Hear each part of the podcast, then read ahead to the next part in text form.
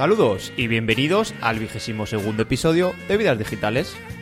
Un podcast donde tres amigos hablamos de tecnología, de gadgets, de gaming, de Apple, de Android, de Windows, de Mac. Somos geeks y hablamos de lo que nos gusta. Y hoy no tenemos capitán en el barco, porque bueno, Bruno no ha podido estar hoy grabando con nosotros, así que desde Barcelona, saludos Eneas. Hola, buenas tardes Arturo. Pues sí, estamos aquí mano a mano a cargo del timón del barco de vidas digitales. Y bueno, a ver, segunda vez que estamos tú y yo aquí solitos. Sí, sí, la otra vez no Bruno no nos ha hecho mucha bronca, así que nos portamos bien. espero, espero que esta vez tampoco. Y oye, por cierto, feliz año a todos los oyentes, que ya estrenamos 2020. Sí, sí, estamos aquí un año después casi, casi de, de haber empezado. Y bueno, a ver si todo va bien y con suerte el lunes está el vigésimo segundo programa online. Pues nada, por aquí Arturo Rivas desde Madrid Getafe. Comenzamos. Y como hacemos normalmente, hoy no está Bruno, pero vamos a seguir, seguir el guion. Eh, empezamos con noticias. Que ahora la gente está un poco parada con todas las navidades y demás. Todavía no, no, hemos terminado de digerir los turrones, pero ya se empieza, se empieza a vislumbrar lo que será un, seguramente un año, un año tecnológico muy interesante. Y la primera de estas noticias es que demandan a Apple por patentes de salud relacionadas con uno de los dispositivos que, en los que Apple lleva más ventaja, yo creo, que es el Apple Watch. ¿Qué, qué te parece, Neas? Han, han, tardado un poco, ¿no? En si, si, había problemas de propiedad intelectual que se hayan esperado a la quinta generación, eh, o, o, no lo tenían muy claro, o estaban esperando a poder reclamar retroactivamente tantos años para, para llevarse un buen pellizco. Diría, bueno, si les va bien, les denunciamos y. Eh, las patentes que que vamos que están denunciando es precisamente las que tienen que ver con el apartado de, de mediciones físicas. De hecho, el, demandante es una compañía que se llama Massimo, con la que Apple supuestamente estuvo eh, hablando al principio, en plan interesándose por su tecnología, y luego cogió algunos empleados clave, los contrató Apple y claro, pues estos empleados clave, por mucho que hayan firmado NDAs y acuerdos de confidencialidad, si se ponen a trabajar para Apple, pues harán todo lo que saben, ¿no? Sí, lo que pasa es que eso es, eso es curioso porque yo en algún contrato que he firmado sí que te dicen que luego no puedes trabajar durante X años en empresas que hagan cosas iguales o del mismo sector o algo así. Pero bueno, esto ya sabemos cómo va, ¿no? Que dicen, no, yo esto, esto recuerdo que hice algo parecido en otra empresa y bueno, al final pasan, pasan estas cosas. Bueno, veremos qué, qué, dicen los jueces. La verdad que sí que hablaban de que hay un montón de jurisprudencia sobre este tema. Entonces no, no creo que tarde mucho en decidirse. Y al que parece que de momento nadie le va a denunciar por violación de patentes es Elon Musk, el visionario, eh, el poseedor de Tesla, de SpaceX. Eh, iba a decir filántropo, pero no, está podrido pasta el tío. Eh, pues Elon Musk nos ha, ha hablado sobre los, los, planes que tiene para Starlink, que es la empresa que tiene como objetivo el desarrollar un Internet satelital. Se llama Starlink, perdón, no Starlink. Sonaba un poco, un poco soviético. al comunismo.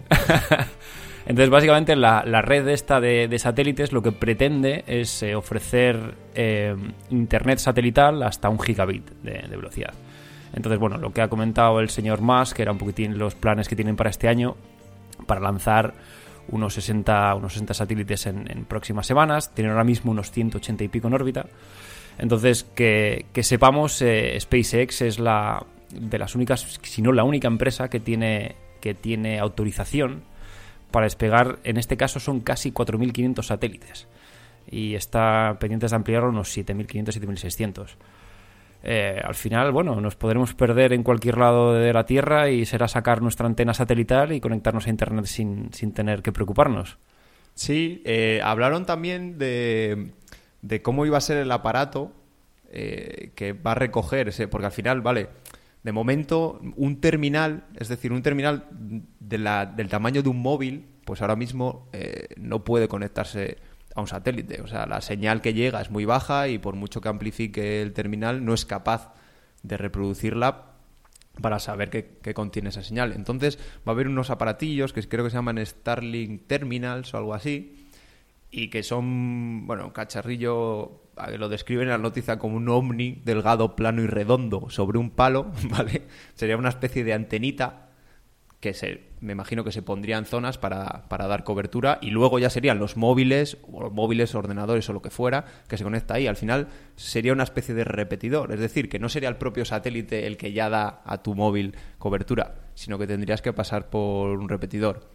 Y luego hay otra cosa que yo creo que no lo hemos hablado, Eneas, pero que eh, no, creo que no solo es Starlink la que está mandando satélites, creo que Amazon también está empezando a hacer algo de, Internet satelital, no sé si Facebook o Google también, pero el caso es que eh, Starlink quiere poner 42.000 satélites o algo así, o sea, una burrada, y los astrónomos se quejaban de que esos satélites reflejan la luz del sol y sus observaciones pues se ven alteradas. Dijeron que iban a pintarlos con una capa para que eso no pasase, pero por lo visto, de los últimos que mandaron que estaban pintados, solo pintaron uno. No sé, no sé tú qué, qué opinas. Que es, es, un problema. Al final, yo me acuerdo de chaval que, muchas veces se hablaba de la basura espacial como uno de los grandes problemas que hay a la hora de lanzar mm, ya no satélites, sino de, naves espaciales que estén en órbita y demás.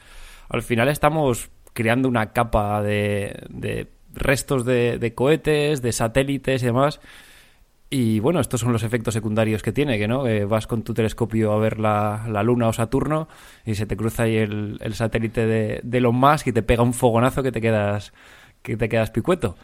Sí, bueno, yo creo que al final plantearán nuevas soluciones y, esto de alguna manera, mejor o peor, se arreglará. Si te parece, vamos a aterrizar, vamos a volver otra vez a la Tierra. A la Tierra. Y es que ha saltado una noticia en la que Google dice que dejará de ser el buscador por defecto en Android. Es decir, tú, por ejemplo, te comprabas un, terminal Android y la búsqueda que hay, la propia de Android, la nativa de Android, eh, era Google. Entonces, de esta manera, lo que hace un poco Google es liberalizar, digamos, el mercado, porque si lo comparamos con, con iOS, eh, Google paga dinero a Apple para ser el navegador por defecto cuando te compras el teléfono, ¿vale? Pero aquí, obviamente, Google no paga a nadie por ser el, navegador por defecto de Android porque Google es uno de los precursores de Android. Sí, pero encima es curioso porque no, es que te vayan a dejar elegir entre todos los, eh, buscadores, sino que solamente van a mostrar una opción de cuando tú entiendo que abrirás tu, tu, terminal Android por primera vez, en las que aparecerán los tres proveedores que más haya empujado para salir ahí. Es decir, tú eres eh, DuckDuckGo, por poner un ejemplo, y dices, bueno, yo estoy dispuesto a pagarte 4.000 millones porque salga en, en, la pantalla de selección, pero si viene Microsoft y paga 5.000 porque salga Bing, pues va a salir Bing antes que DuckDuckGo. Obviamente Google no iba a perder dinero con esto. Si, si, si, ellos no iban a ser el buscador por defecto, se iban a sacar alguna manera de sacar pasta con ello. Y bueno, al final está bien, ¿no? Que tengamos opciones, que podamos elegir. Y sobre todo en la Unión Europea creo que están bastante en contra de monopolios. Eh, creo que Apple ya tuvo su, su pequeña taza de té de, este, de, esta, de estas políticas eh, para, para tener variedad para los, para los usuarios finales. Y bueno, veremos a ver cómo queda al final, porque no será luego al final como con el Internet Explorer, que solamente lo utilizas para descargarte Chrome. Así que bueno, ya, veremos cómo, cómo va. Seguro que para los usuarios no. Bueno, tener más libertad al final, al final es mejor, sea por el interés que sea. Y por último, antes de, antes de acabar con esta sección, eh, aquí en el programa muchas veces hemos hablado de la inteligencia artificial, de cómo, bueno, es la tecnología del futuro, y parece ser que ahora Warner va a utilizar inteligencia artificial para, elegir qué películas produce. Eh, yo no sé si es que han echado un poquitín la vista atrás y han visto con todos mis respetos, los mojones que han producido en los últimos años. Opinión nada sesgada. no, a ver, eh, por ejemplo, Aquaman, Batman vs. Superman, a ver, que luego han tenido pelotazos como el Joker, pero bueno, es, curioso. Entonces, bueno, van a utilizar eh, de estas eh, bloques de datos gigantescos con información de, vete a saber, desde qué actor tiene más búsquedas en Google, qué películas tienen mejor calificación en Rotten Tomatoes. Eh, todas estas cosas que alguna vez hemos hablado del Big Data, pues van a utilizar la inteligencia artificial para intentar discernir qué, qué películas van a ser un éxito en taquilla y cuáles no. Yo creo que todos más o menos hemos escuchado el término business intelligent, ¿vale? De lo que hablan muchas empresas y demás. Pero es que ahora, si tú tienes una IA que tiene todos los datos y toda la capacidad de proceso, va a tomar decisiones muchísimo mejor que, que un humano. De hecho, eh, leyendo esta noticia, eh, dicen que House of Cards fue hecho con un algoritmo que detectó que el género predilecto del, público era el drama político y que querían ver además la serie de golpe. Que, quería, que no les gusta que vayan lanzando capítulo por capítulo, sino que quieren la serie de golpe y entonces así como fue como, como nació la primera temporada de House of Cards. Así que bueno, yo creo que veremos este tipo de cosas más en el futuro, dejando a la IA que trabaje por nosotros, que para eso están las máquinas, no Eneas, para hacer lo que no queremos. Sí, sí, mientras no se repita lo de la última de Star Wars, yo estoy, yo estoy feliz. un, día, un día hablaremos de ella, pediremos permiso y hablaremos de ella. Y nada, tras el repaso de la actualidad, vamos como siempre al tema central y hoy toca irse de feria.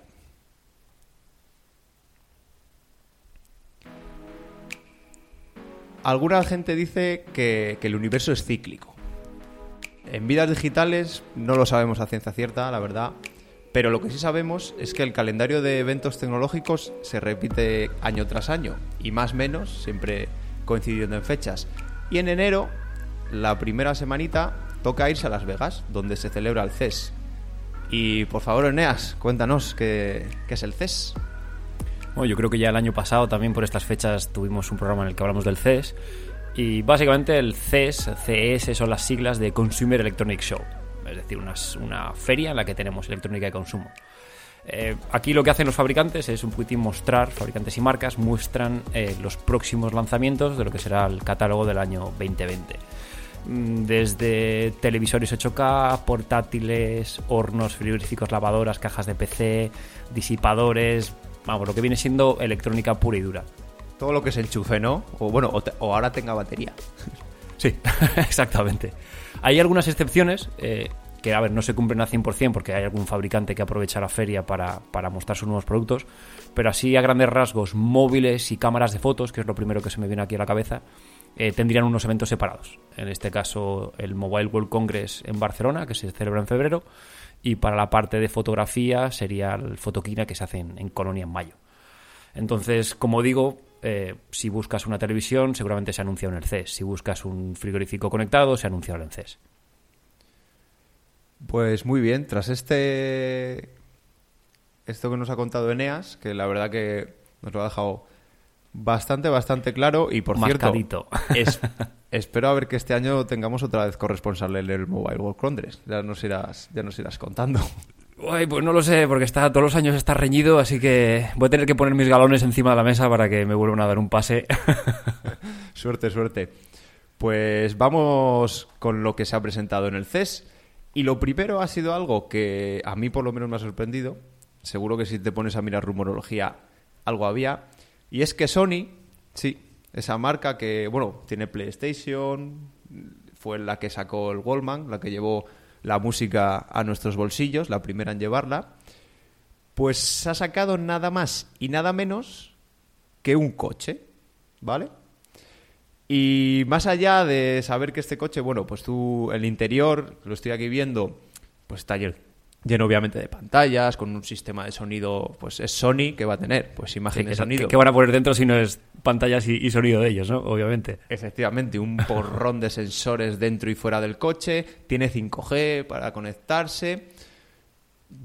Sinceramente, no es nada más que hemos visto leyendo especificaciones y leyendo artículos sobre ello. Podéis tenéis un montón, seguro en las notas de, dejaremos alguno no se diferencia mucho de un Tesla o de los últimos conceptos más punteros de coche. Pero lo que sí tenemos claro es que eh, las marcas tecnológicas han venido, o sea, se han ido al mundo del coche, de la automoción, y están aquí para quedarse, ¿no, Eneas? Sí, es, eh, estamos viendo en este último año y medio, dos años, que, realmente el coche eléctrico está pasando de ser eh, cuatro frikis que querían romper la dependencia con el petróleo a que ya no sea Tesla solamente, sino que ya los principales eh, fabricantes ya han dicho que para, para pocos años vista pretenden tener o la mitad o todo su catálogo eléctrico o, o hibridificado. Y es curioso, como tú dices, que sea Sony, una empresa que la conocemos por la PlayStation, los Walkman y las televisiones, pues que apuesten por, por un vehículo eléctrico. Pero bueno, no deja de ser una compañía grande con, con seguramente con bastante dinero y bastante know-how de, de, tema de baterías, electricidad sensórica y demás. Y oye, ¿por qué no? ¿Quién sabe? Igual dentro de cinco años el BMW dice adiós y te compras un Sony Vision S 3500 Pro. Cuando dices empresa grande es con suficiente dinero para poder equivocarse y no, y no quebrar, ¿no? Eso es lo que, lo que se llama una empresa grande. Exactamente, exactamente. Eh, muy bien, pues del coche de Sony nos vamos a, las tecnologías nuevas, ¿vale? Ya no productos, sino, sino algunas tecnologías que se han dejado ver por primera vez en el CES. La primera de ellas es un nuevo estándar de Bluetooth llamado Bluetooth Low Energy Audio, ¿vale? El Low, Low Energy o LE ya existía, es un estándar que ya existía, pero ahora se ha mejorado para las capacidades de audio. ¿Qué es lo que tiene el estándar? Muy rapidito. Una mejor compresión, que lo que hace es que tenga un menor consumo de datos. Entonces, eh, hace que los dispositivos tengan con la misma batería aguanten más o que puedan tener baterías más pequeñas y hacerse más pequeño, como por ejemplo pues los auriculares que, que utilizamos, que ahora están tan de moda, tan pequeñitos, Bluetooth y con un montón de cosas. Y aparte, tienen otra característica que es el multi-stream. Es decir, que un mismo dispositivo por Bluetooth, imagínate un ordenador que tenga esta tecnología, puede mandar la señal a varios dispositivos, es decir, a varios auriculares a la vez. Por ejemplo, tú puedes estar en un avión con un teléfono y dos personas, cada uno con sus auriculares, escuchando lo que está emitiendo ese teléfono. O al revés, escuchar a varios emisores en un solo dispositivo. Esto es muy interesante. Eh, yo creía que lo iban a tener, que era lo que iba a tener Apple con iOS 13, pero al final lo que hace, Apple da esa característica, pero lo que hace es que tienes que tener dos iPhone que se comuniquen entre ellos y sea cada iPhone el que lo manda a sus AirPods, ¿vale? Porque el estándar que tienen de Bluetooth no, no lo permite. ¿Qué te parece esto, Nea? ¿Soy yo el único que le mola esto o...? No, me parece, vamos, todo lo que sea optimización, genial. Y ya hemos pasado de la mini... mini, mini oh, estoy, estoy denso hoy. Mini, miniaturización de, de, los chips y de baterías. Y bueno, lo siguiente que quedaba por, por optimizar son los algoritmos. Entonces, bueno, como tú bien has dicho, mejor compresión, eh, menos datos hay que transmitir, menos información tiene que el chip que transformar de onda a, a señales acústicas.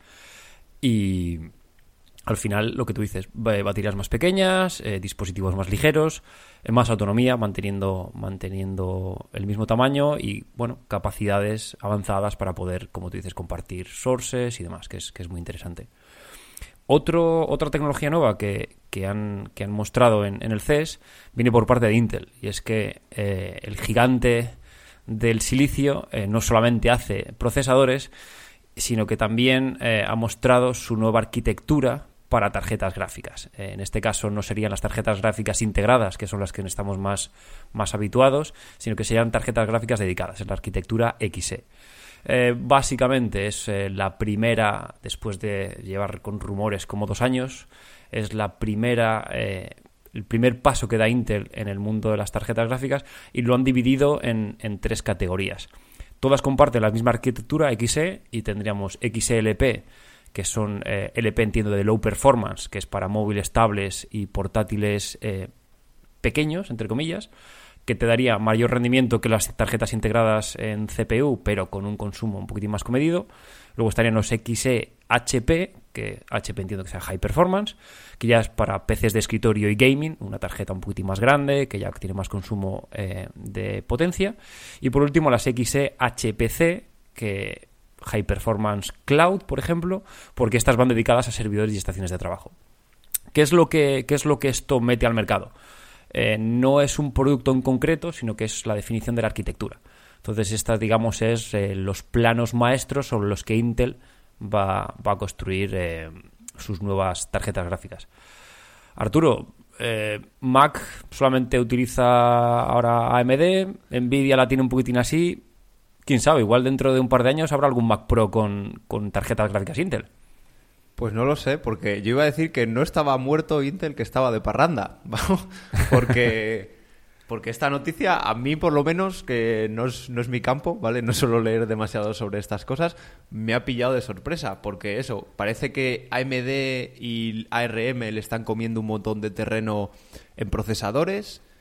Pero de repente se saca esto, porque como dices, eh, Intel antes solo hacía procesadores eh, dentro, o sea, procesadores gráficos, perdón, dentro de sus tarjetas, ¿vale? Que obviamente tienen menos potencia y están enfocadas, digamos, a otro uso. De repente se saca esto, pero no solo es que haga, eh, digamos, nuevos componentes, sino que una nueva arquitectura que ya lo veremos, ¿vale? No sé si hay por ahí algo de de análisis de rendimiento o algo, porque a lo No, mejor de momento es... creo que se ha mostrado simplemente el, el prototipo de un- una tarjeta que no tiene conector de fuente de alimentación, que simplemente consume los, creo que son 75 vatios que puede dar el PCI Express. Formato pequeño, es como una tarjeta gráfica de portátiles que puedes poner en tu ordenador. Pero bueno, al final el mercado de las tarjetas gráficas no es solamente high-end gaming, sino que en función de, de lo que quiera hacer el usuario, puede haber. Entonces, bueno, igual a Intel no está yendo del todo bien en los procesadores. Quién sabe si, si las, gra- las gráficas van a ser la nueva gallina de los huevos de oro. Pues yo espero, no sé, como dices tú, a lo mejor Apple tiene acuerdos con Intel para estas nuevas tarjetas, pero bueno, ya, ya se Sí, verá. porque Apple, ahora que lo mencionas, y perdón por este, este, esta pausa, eh, Apple hace tiempo eh, utilizaba gráficas de Imagination Technologies, una empresa inglesa que creo que ya hemos comentado alguna vez en, el podcast, que en el momento en el que Apple decidió hacer las, los chips gráficos por, ellos mismos, pues como que esta empresa quedó un poquitín tocada, pues resulta que han firmado un nuevo contrato de colaboración con Imagination Technologies, creo que con unas condiciones un poco diferentes, pero parece ser que el tema de los chips gráficos o no está yendo todo lo bien que Apple quería, o quieren seguir eh, teniendo feedback o apoyo de terceros. Así que, quién sabe. Pero yo creo que, por ejemplo, si hablamos de, de terminales móviles, que yo creo que es aquí donde, donde es también el fabricante Apple, eh, no sé, yo creo que el iPad Pro y todas esas cosas son, son unas bestias pardas. Donde el problema que tiene, yo creo, Apple es eso, las gráficas dedicadas de alto rendimiento, porque en el Mac Pro este, que a toda la gente eh, lo de siempre, no vamos a hablar que si el precio, que si no sé qué, a la gente realmente que va enfocada a ese ordenador, hay muchos que dicen, joder, es que no puedo utilizar esto porque las tarjetas de... Yo no puedo utilizar tarjetas de Nvidia. O sea, no, al revés. Es de... Tienen de AMD, eso. De AMD, porque no tienen el rendimiento, no son compatibles con lo que yo utilizo. Entonces me da igual, el ordenador es genial, me parece perfecto, pero no voy a poder utilizarlo. Entonces yo creo que ahí Apple tiene un problema, porque hablaban ya no solo de edición de... Porque en vídeo y demás hay muchas alternativas, pero en todos los temas de Machine Learning y demás, las tarjetas de, de Nvidia están especialmente preparadas y hay un montón de utilidades para esas tarjetas. Entonces yo creo que ahí es donde, donde ellos tienen el problema. Sí, ahí, ahí seguramente venga la, la, la línea esta, la XHPC, High Performance Cloud, que seguramente serán eh, líneas de tarjetas preparadas para Machine Learning, tema de cloud y demás. Así que bueno, ya veremos, veremos en los próximos meses qué es lo que pasa. Pues muy interesante mantenernos informados, Eneas, que esté... y nada, vamos a pasar al siguiente bloque de, de dispositivos presentados. Y no es otro que el de monitores y televisiones. Lo hemos juntado un poco porque ahí las marcas presentaban eh, unos modelos de unos, otros modelos de otra. Entonces vamos a verlo todo junto. Y lo primero que nos ha llamado la atención es un monitor llamado Odyssey de, de la marca Samsung, ¿vale? Que es un monitor curvo de los que ya había, pero no es un monitor curvo más, sino que es eh, de los denominados con curva extrema, que lo que busca es envolverte todo el ángulo de visión, ¿vale? Y que los laterales los veas a la misma distancia que estás viendo el centro, porque el problema que había antes con los curvos es que, vale, era curvo, pero tú cuando mirabas a un lateral, aunque estuviese curvado, tu distancia de visión era más grande, con lo cual mm, había distorsiones y, y otros efectos. Pero ahora con esta curva extrema lo que hace es envolverte para que tú estés, digamos, en el centro del radio del círculo y todos los puntos de la pantalla estén a la, a la misma distancia. Sí, es, es, es un poco extraño. Es como tener unas gafas 360 delante y obviamente es una burrada de, panel, 8K, eh, G-Sync, tiene 240 hercios de, de, refresco, un milisegundo de tiempo de gris a gris. Es, es una salvajada. Claro, el precio no han dicho cuánto será, pero nos podemos imaginar que tendrá bastantes ceros. Y es otra, es otra otra aproximación. La gente tiene, como comentaba Arturo, los monitores curvos tradicionales que tienen un radio, el, radio divisionado que hablan, que cuál es la circunferencia que puedes eh, conseguir con esos eh, televisores o, pantallas, que era muy grande. Entonces tenías que tener realmente, si estabas sentado un metro y medio, tenías que tener casi tres puestos ahí en, círculo. Con esto, seguramente, con este, con este monitor, con uno ya podrás hacer el apaño. Pero claro, ya veremos a ver qué, qué tal va. Yo esto la verdad que cuando salieron las pantallas curvas te lo compraba en televisiones, por ejemplo en un salón, vale, es que el que está al lado no lo ve bien. Pues todavía lo veo, pero es que un, yo en mi monitor, vale, tengo un monitor de 24 pulgadas, pero es que como ver los ojos lo veo y las esquinas no me, o sea, no me molesta para nada ver las esquinas más lejos y precisamente un monitor solo lo ve una sola persona. Pero bueno, imagino que los gamers quizás tenéis algo que decir. Eh, sí y no. Quiero decir, para el chico que quiere estar en casa jugando con un monitor panorámico curvo, perfecto. Eh, para tema de competición, eh, leí hace poco que recomiendan, por el tema de que no tengas que mover demasiado los ojos, recomiendan monitores de 24 pulgadas. Que es lo 24-27 máximo para que puedas estar mirando de frente, veas todo el ángulo de visión, todo el campo de visión que tiene, que tiene la pantalla. Claro, efectivamente. Además, imagino que si lo tienes por así por los laterales, también tendrás que girar incluso a veces el cuello, no sé. Sí, no, sí. No lo veo. Pero bueno, una propuesta más, algo diferente y siempre se agradece. Y algo diferente y nuevo que ha hecho, que ha presentado Asus, también es un monitor, también tiene 24 pulgadas, de lo que estamos hablando, pero lo que su característica principal es que tiene una frecuencia de refresco, ojo, agarraos, de 360 hercios. Cuéntanos un poco, Eneas, para qué puede servir tanta frecuencia de refresco. Pues básicamente para, yo diría, el loco que tiene un ordenador de 5.000 euros y quiere, quiere que el juego se mueva totalmente... Eh, eh butter smooth, eh, eh, suave como la mantequilla, que se deslice todo esto es la, batalla que hay ahora, porque antes eran las pulgadas, luego de las pulgadas pasó a la resolución, y ahora la resolución pasamos a los hercios, a la, tasa de refresco. Esto básicamente ¿qué consigue? Que las imágenes salgan más rápido de tu ordenador a la pantalla, si es que tu ordenador puede generarlas con suficientemente velocidad. Eso te iba a decir, los, las tarjetas gráficas, me imagino que las normalitas ni de coña. No. Pero las buenas son capaces de... Eh, depende, siempre depende de la resolución. Pero por ponerte un ejemplo, si estás jugando a 1080p, hoy en día es fácil que una, que una tarjeta gráfica de gama media te llegue a los 300 frames por segundo sin problemas. Entonces, para seguramente para, para tema competitivo, porque como vemos estamos hablando de 24 pulgadas, solamente para el tema de los e-games, los e-sports y demás, sí que será un monitor eh, asequible, asequible, más que nada interesante para, para la, la, el público al que está destinado. Y LG también, también ha presentado cositas en el CES. Eh, se ha centrado en dos tecnologías, la OLED, que ya está bastante extendida, yo creo, para los televisores, y ha empezado a poner tecnología mini LED en los monitores. Mini LED ya lo hablamos en su día, ¿vale? Pues es una tecnología mini LED en la que ponen 1152 zonas de iluminación, porque la idea es mientras más zonas mejor, pero tecnológicamente no es posible iluminar absolutamente píxel por píxel. Consiguen un HDR de 1400 nits, que es una burrada ahora mismo, y espacio de color DCI P3, que básicamente digamos que es el espacio de color mm, de los, el estándar yo creo de la industria del cine y con lo que edita la gente, ¿vale? Seguro que lo hay mejor, pero bueno, digamos que es el más alto humano ahora mismo, ¿no?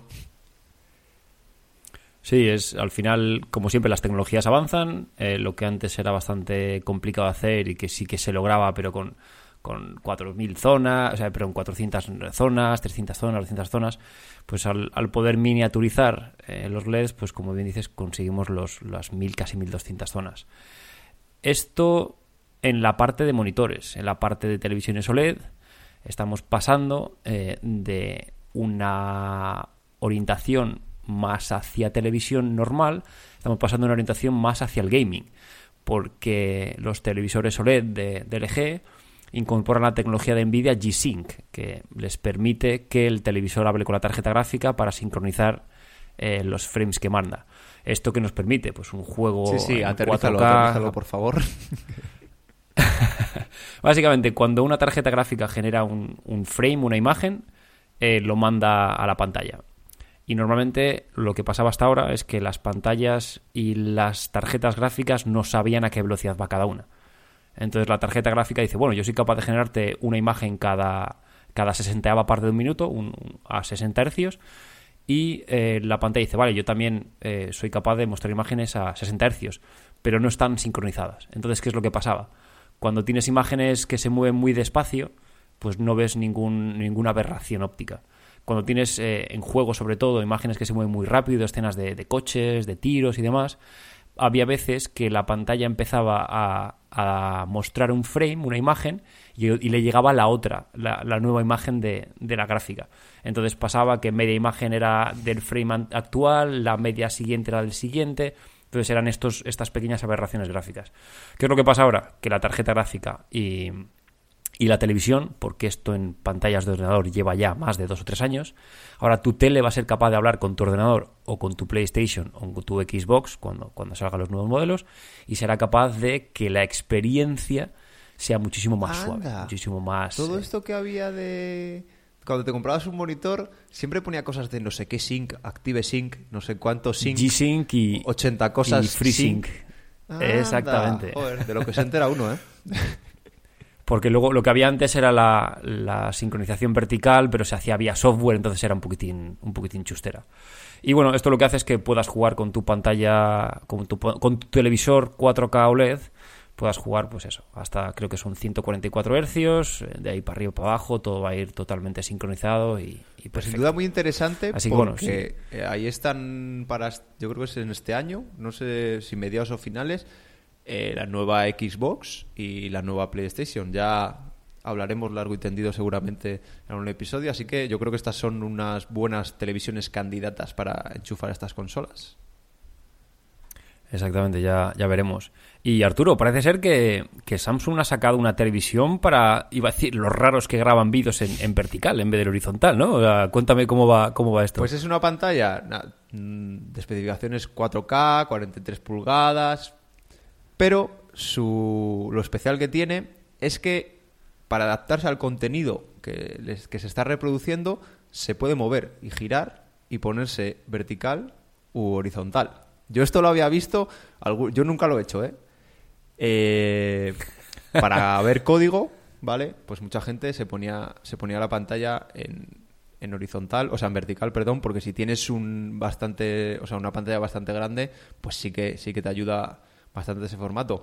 Pero en televisión es la primera vez, como dice Nean, seguramente será por esa gente que graba vídeo en vertical, que maldito Instagram. Mira que me gusta Instagram, pero lo que tengas que hacer en vertical a mí me peta la cabeza. Siempre soy más de horizontal. De hecho, yo creo que ya lo he comentado aquí. ¿Por qué tenemos los ojos uno al lado del otro? Pues porque nos entran mejor las cosas y nuestro campo de visión es horizontal, por favor.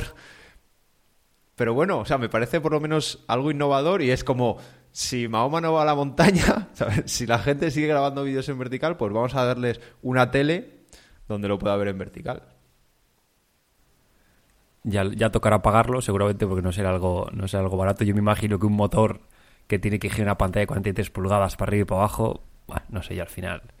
Pero bueno, es otra más de estas cosas, ¿no? Que en el C se ven a veces que es como más de, bueno, hemos venido aquí con nuestra fumada a ver qué sale y, se habla de ellos y ya está. Sí, sí, eso de disparar a todos los lados y alguno, alguno acertaré. alguno cojará.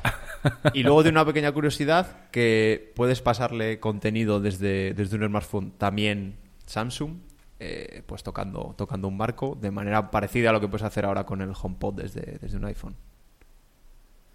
Y hablando de marcos, también otra, otra empresa que es también otro buque insignia dentro del, mundo de las televisiones, que es Sony, eh, ha mostrado una nueva televisión 8K LED, la Z8H, que bueno, eh, estamos hablando aquí lo de siempre, 8K, 75-85 pulgadas, etcétera, etcétera, pero lo que, lo que viene a ser la nota diferenciadora es que como ya conocíamos, eh, las pantallas, las televisiones de Sony, era la, propia pantalla la que vibraba para, para hacer el sonido. Y aquí han ido un paso más y ya no solamente vibra la pantalla, sino que también vibra el marco para mejorar aún más si puede ser el sonido. Entonces lo llaman el frame Twitter.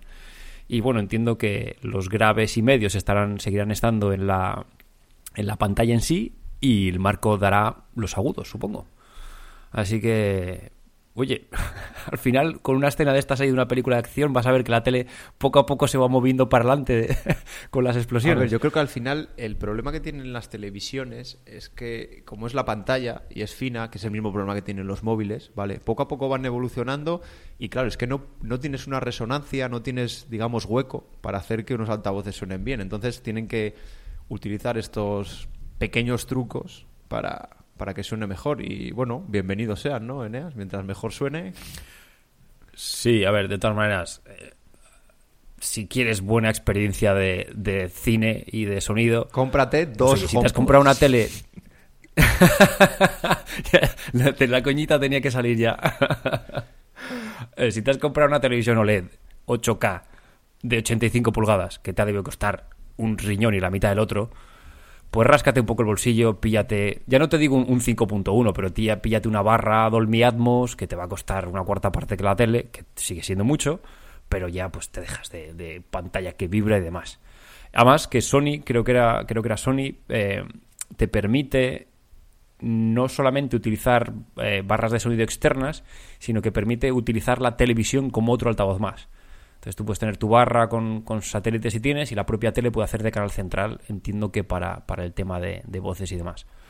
Pero bueno, todo lo que sea mejorar calidad de sonido manteniendo unos mínimos, para los que no somos millonarios y podemos comprarnos una, una barra de sonido con la tele nueva, pues oye, bienvenido. Pasa es que es muy exquisito, pero digo que estuve buscando durante mucho tiempo una barra de sonido, algo para conectar a la tele, al final me decidí, porque me servía para otras muchas cosas, por un HomePod pero tener un sistema, digamos, avanzado de audio, y es que es un HomePod, ¿vale? Que para la tele, en teoría, serían mejor dos, pero bueno, con uno es que ya se nota, o sea, tener profundidad de sonido al ver una serie o, al, o una película chula, es que se nota, es que es otra, otra Pero esto lo, esto lo tienes porque lo tienes conectado directamente al Apple TV, ¿no? O sea, tienes que ver el contenido vía Apple TV para, para verlo. Apple TV. Y ya te digo, o sea, para mí sí que le da mucha experiencia, casi más que, bueno, la tele si es muy mala, pues se nota. Pero bueno, con una tele normalilla le pones esto, aunque sea una barra, joder, hay barras de sonido de 200, 250 euros que te dan, digamos, esa, esa profundidad, eso como que te meten dentro de, dentro de la película y para mí merece mucho la pena. Y vamos con los móviles, que parece que es el producto estrella pero en el CES, como comentaba Eneas, eh, no es lo que más se presenta, pero hay algunas marcas que aprovechan para hacer un evento que yo creo que ha sido, ha sido un evento privado, ¿vale? Pero del que se han empezado a filtrar esas imágenes que saca la gente, no, no sabemos bien cómo, ¿vale? De, de la empresa Samsung, porque tocan nuevos Galaxy y ya nos están adelantando, adelantando algunos detalles. Se va a llamar el Galaxy S20 este año, ¿vale? Va a ser el, nombre de este terminal. Va a venir en tres versiones esta vez, regular, plus y ultra. Y se ha filtrado, por ejemplo, que este último modelo, el ultra, vendrá con un zoom de 100 aumentos. Y esto es lo que quería comentar, porque no son muchos 100 aumentos. Sí, creo, creo que te van a dar un carretillo para que puedas llevar el, el cacharro. Sí, me parece un montón. O sea, no... Además hablan de zoom óptico, porque o sea, zoom mm, digital, pues hacer el que te dé la gana, ¿vale? Pero como sabemos, tú mientras más zoom hagas, más pierdes.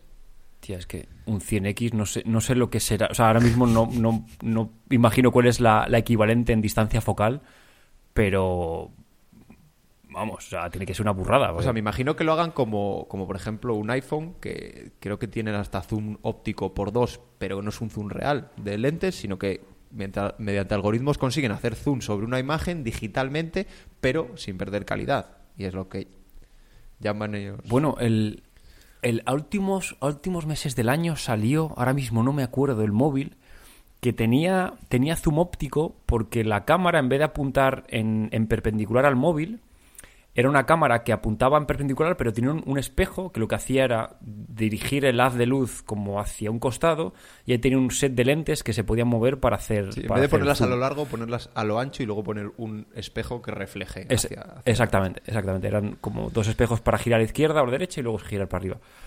Eh, lo que pasa es que, claro, esto. no sé, o sea, esto ocupa espacio. Ya. Oye, quién sabe, igual, igual el, sensor de la cámara está en la parte bajo de, del móvil y, el objetivo está en la parte alta y tienes todo lo largo del móvil para... Pero bueno, bueno ya, ya ver, me parece interesante, ¿no? Ya a ver qué, a ver cómo se implementa esto. Pues sí, ya lo veremos y lo que también veremos es el, el modelo o el sabor, digamos, de, ya no sé cómo decirlo, el sabor del Galaxy que más nos interesa es el, el plegable, que antes se llamaba Fold la gente habló de Fold 2, pero no. De repente ha dicho, o, puede que haya un Fold 2 en la línea del 1, pero eh, muy parecido, muy parecido al Motorola Racer, se llama. Galaxy va a sacar un teléfono llamado Galaxy Bloom de tipo concha, ¿vale? Va a ser plegable, pero de tipo concha, es decir, cambia todo lo que, lo que teníamos, es decir, un teléfono que se hace tablet sino que va a ser un teléfono pequeño que se hace grande en vertical. ¿Un cambio de estrategia? Pues no lo sé, pero lo que sí que sé, bueno, o lo que dicen los rumores, es que en lugar de estar recubierto de plástico, que era una de las de los problemas que daban las pantallas, ¿vale? Porque al estar cubierto de plástico, pues raya más, estropea más, va a ser cristal, que no sé yo cómo leches lo van a doblar, Eneas.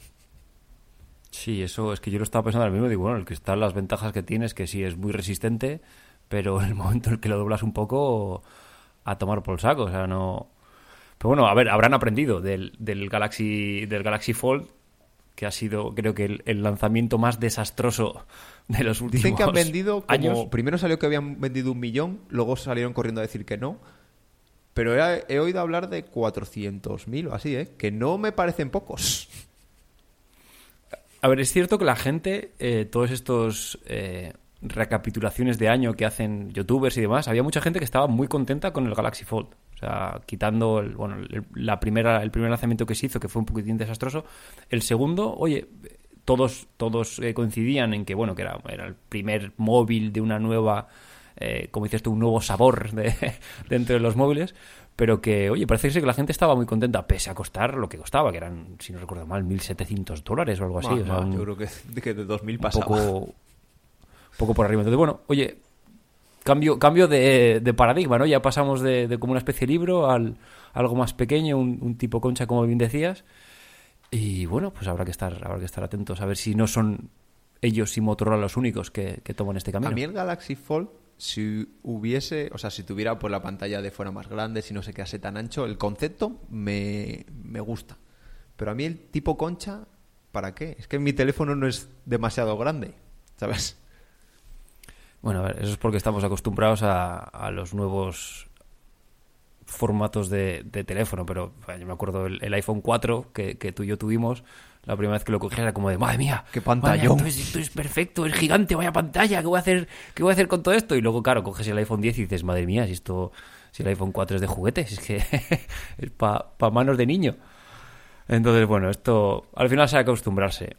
A lo que yo creo que no nos vamos a acostumbrar es a un, a un prototipo, porque esto, esto es prototipo porque lo que tenían allí no era ni un teléfono funcional. Se llama Circle Phone, eh, que el nombre ya lo dice, es un teléfono circular eh, que es lo más bizarro que he visto yo en tiempo. Y mira que en el Mobile World Congress el año pasado había cosas también un poco raras. Pero es, es, o sea, estoy mirando ahora mismo la foto porque, porque es que es como un círculo con dos entradas de auriculares, una cámara encima como un mojón que le sale. Y es, es como... Es una Tiene más pinta de pantalla inteligente, rollo altavoz inteligente con pantalla, que de, que de teléfono móvil, ¿verdad? Sí, sí, o sea, es... es... Y luego, ojito, ojito a lo que ponen en su página web como como eslogan para, para que la gente se interese. Es un teléfono no rectangular para personas no rectangulares. Decir que el phone existe para inspirar tu mundo, un mundo donde puedes ser tú, sea cual sea tu forma. Madre Eh, mía. pues, pues muy bien. Aquí Mr. Wonderful, gracias por, por, el, por el speech. Bueno, eh, a ver, yo qué sé. Bueno, estas cosas... Y ojo, que hablábamos de tecnología Bluetooth para poder escuchar de un móvil dos personas, pero esto lo que hacen es ponerte dos entradas jack para que escuches con tus amigos. ¿Para qué, ¿Para qué avanzar adelante con la tecnología si puedes volver atrás y poner dos conectores físicos? Y ojo con el problema que tienen los Android con los notch, con los agujeritos que tienen de las cámaras. Dime tú qué empresa va a adaptar sus aplicaciones para que se vean bien en una pantalla redonda. Bueno, podrían, podrían adaptar las de Android Wear, que estaban preparadas en teoría para, aplica- para pantallas redondas. Quizá, oye, lo pones una correita y tiras ahí un teléfono de 15 centímetros de diámetro. Pues el caso es que se ha colado aquí esta, no sé cuál era la marca, el modelo es... mm, vale, os dejaremos un enlace porque, porque es curioso, es, es como para verlo, pero mira, al final se ha colado en el CES y nosotros estábamos hablando de ello y había artículos hablando de ello, con lo cual, pues tan mal lo- no lo han hecho, ¿no? No sé si el, el de relaciones públicas lo ha clavado. Y vamos con el siguiente segmento, que serían los ordenadores. Yo creo que se ha presentado más portátil que, que otra cosa, o por lo menos es lo destacable. Y cuéntanos un poco, Eneas, qué, qué marcas han presentado cosas nuevas. Bueno, además de, disipadores y cosas un poquitín más de nicho, que, realmente me importan a mí y a poca gente más de lo que nos escucha, porque bueno, esto es más de, gaming y demás, eh, pues tenemos marcas como por ejemplo Acer, que ha, presentado un portátil que es una especie de híbrido convertible que ya hemos visto muchas veces entre portátil y tablet. Entonces, básicamente lo que tienes es un portátil con su pantalla y en el momento que quieres transformarlo a tablet, pues bueno, le das la vuelta y es como, como una tablet un poquitín gorda. Yo creo que estos cacharros llevan ya con nosotros mucho, mucho tiempo. De hecho, ¿no te acuerdas? Se lo veíamos al profesor de...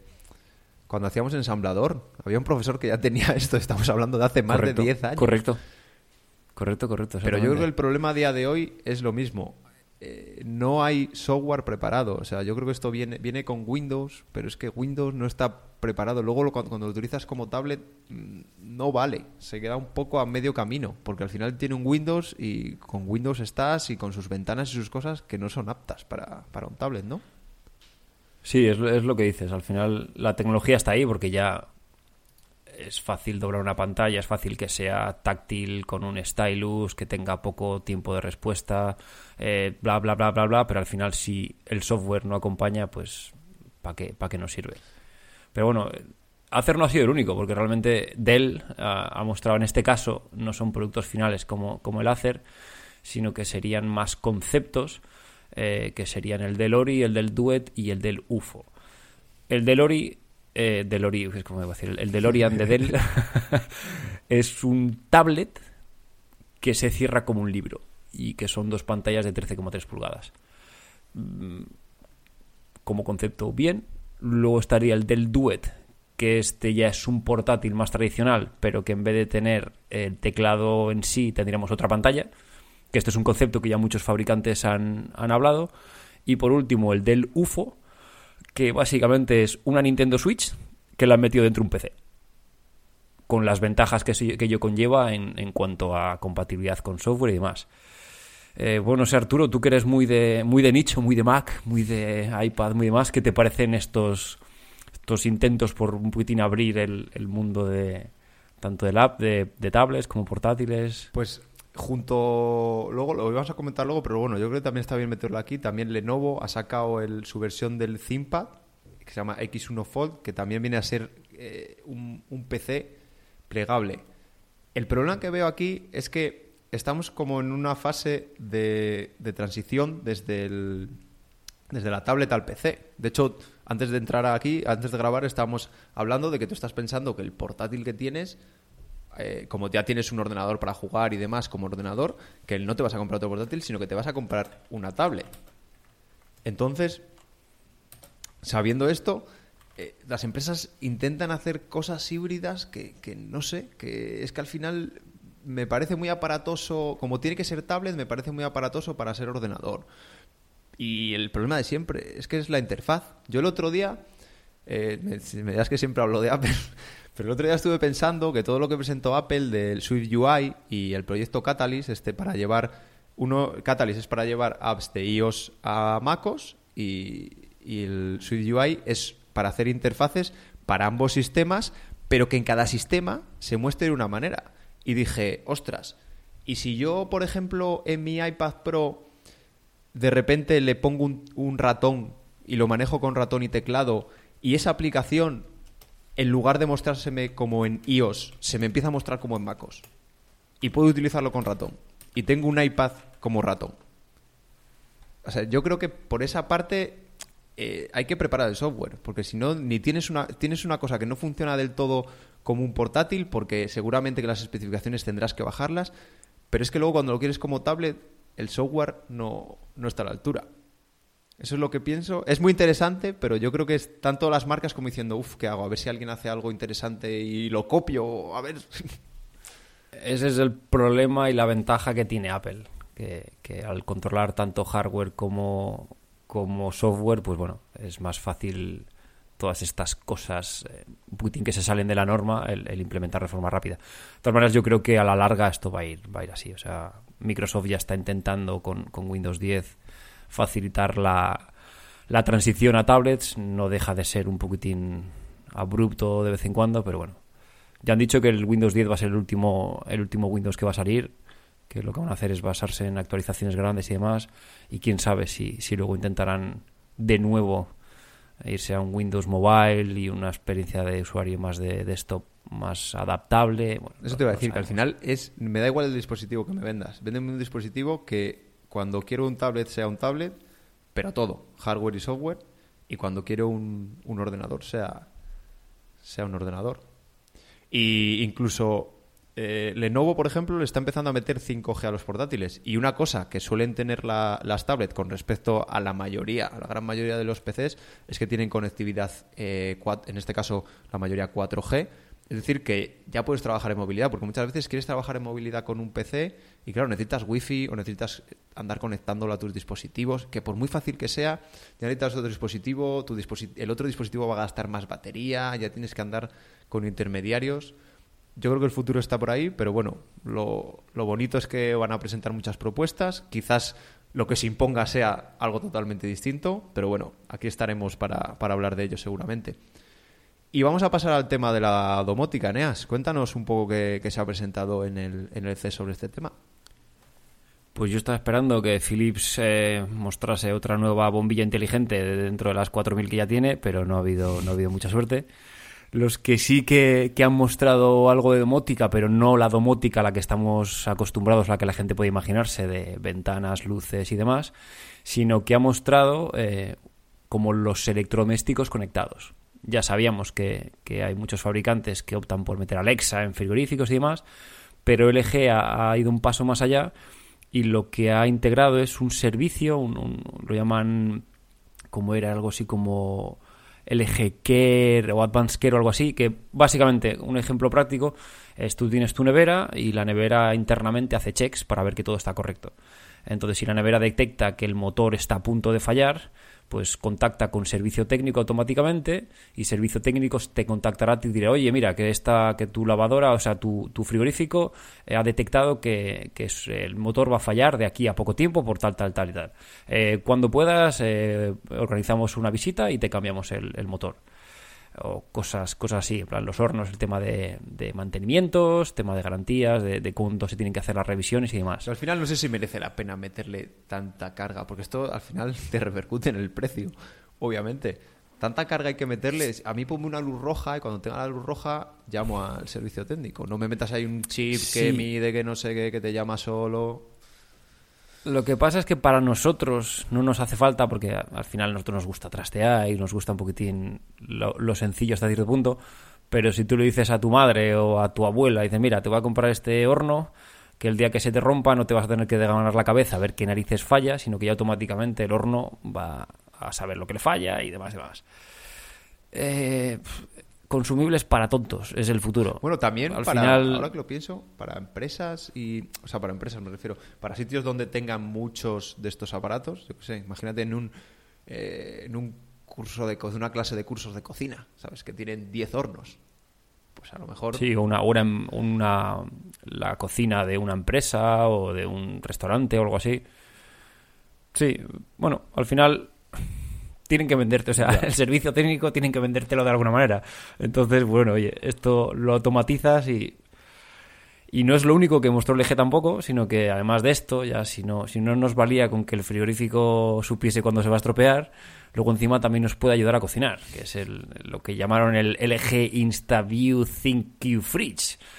Eh, que básicamente el frigorífico te dice, bueno, ¿qué quieres cocinar? Y me dice, bueno, me apetece algo con patatas. dice, bueno, pues tengo esta receta de patatas con bechamel y te, te, da, te da recetas y te, te recomienda cómo, cómo, cómo cocinarlas y te da Vamos, que Carlos, dentro de un par de años vamos a tener Carlos Arguiñano en la, en la pantalla LCD del frigorífico diciéndote, cantándote el- la canción del conejo de la Yo creo que al final cada uno quiere meter su, por ejemplo, la recomendación de recetas, ellos lo quieren meter en el frigorífico, que es lo que te venden. Amazon lo quiere meter en el Echo Show, que es el que el que te venden. Quieren meter todos su, su asistente de, de lo que sea, cualquier lado. Y esto, eh, seguro, algún día me dejaréis hablar de la Thermomix, porque es el invento del, del siglo, pero es que tengo una Thermomix que tiene 20 años y, y hace lo mismo que la de ahora, pero tienes que darle una vez más al botón. No, no hay mucho en eso. ¿Y algo más? ¿Algo más de domótica que destacar?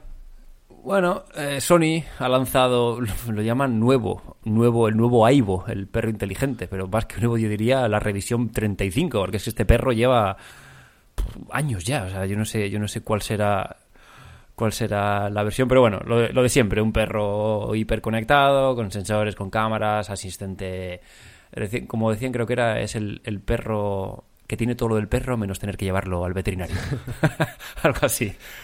Bueno, yo qué sé, de estas cosas que yo todavía no he visto a nadie que lo tenga. No sé si es algo que no habrá salido de Japón. Pero bueno, yo qué sé. Para el que le guste. Yo, yo me quedo con Kiwi. Kiwi me da, me da más cariño. Aunque hay que llevarla al veterinario, pero, pero me, da, me da más cariño. Y bueno, un poco a modo de resumen, Eneas, ¿qué, qué te ha parecido así, a grande, en una frase? ¿Qué te ha parecido este, este CES? Eh, cosas interesantes, pero muy pocas cosas interesantes. Bien, bien, es decir, bien, me eh, gusta, me gusta. teles, teles y cosas así, un montón de cosas muy interesantes, pero luego mucha, mucho concepto, mucha cosa que no se sabe exactamente cuándo va a salir.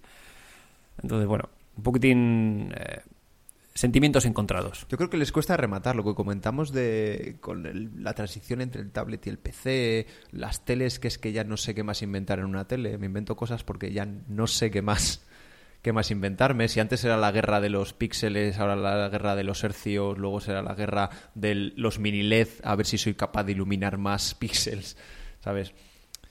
Y, y yo creo que es, la tecnología hasta ahora mismo estamos ya deshaciéndonos del wow del smartphone, ya, que ya lleva, no sé, a lo mejor lleva 13 o 14 años ya con nosotros, y yo creo que estamos esperando la, la siguiente revolución, ¿no? Sí, sí, y nos están intentando hacer o meter entre, entre ceja y ceja que la nueva revolución es la de los asistentes, pero yo no lo veo, yo no lo acabo de ver. Tanto, tanto dispositivo interconectado, tanto. Sobre todo tantas opciones diferentes que al final o, o haces como tú y vendes tu alma a Steve Jobs, que en paz descanse, y haces un commitment, haces, dices, venga, yo Apple la saco como un Miura. Pero yo qué sé, yo por ejemplo tengo una tele LG, tengo un equipo de sonido Bose, tengo un iPhone, eh, tengo el Google Home, entonces claro, tengo si, si, me, si me pongo tengo cinco asistentes diferentes que no se hablan entre ellos. Ya. Entonces, no sé, yo creo que todavía, hacer como dices algo, tú, algo así, ¿eh? Para uno, uno para dominarlos a todos con Cortana. En plan, integrarse, que todos se integrasen, pero bueno, yo Sí. creo que le dijeron que, que no, que, que muy bonito, chaval, pero... gracias por intentarlo, Pero pero, vuelve, vuelve el año que viene. Y yo creo que lo hemos comentado durante la semana en el grupo que, que tenemos. Nos costaba bastante encontrar noticias sobre, sobre el CES. Yo el año pasado recuerdo que no, que, que no pasó. No sé si es que... Pero, a ver, siempre es en enero, con lo cual digo, no sé si es que estaremos todavía de la resaca navideña y... Pero es fastidiado encontrar noticias. Sí, las fechas no son las más adecuadas, sobre todo en, en, España por, por, el tema de los reyes y no sé si también en algún país de Latinoamérica que, celebran. Eh, y sí, la verdad es que en medios españoles, salvo Shataka y de estos así un poquitín más de nicho, poco más. O sea, no... Tienes que irte a medios, medios estadounidenses o bueno, ya Twitter y demás para, para enterarte. Pero bueno, al final los, los que nos interesa que los fabricantes nos cuenten nos lo van a hacer contar vía publicidad, vía anuncios, corte inglés, MediaMark, lo que sea. Así que nos enteraremos no de todo, pero, pero de parte en, en, poco tiempo. Y bueno, nos quedan más ferias. Esta ha sido la primera. Hemos inaugurado el año, pero como decían, queda el Mobile World Congress, la, la de fotografía que comentaba Eneas al inicio, nos queda el evento de Apple, bueno, la presentación de los Galaxy, que algo hemos comentado que es en breve. Así que eh, estaremos atentos e intentaremos transmitiroslo.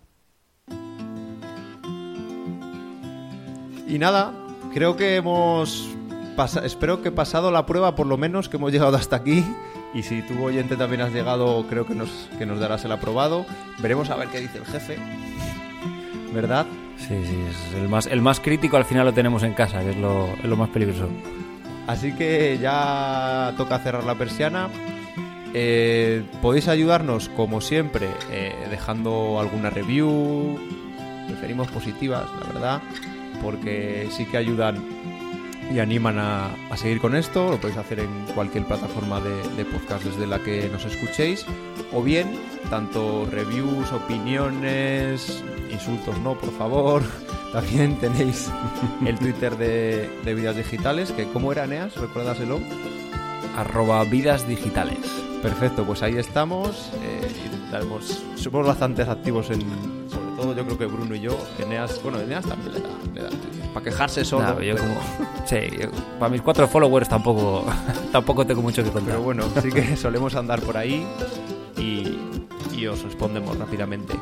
Así que nada, eh, muchas gracias Eneas por estar otro día aquí más. Eh, lo dicho, nos nos oímos en 15 días.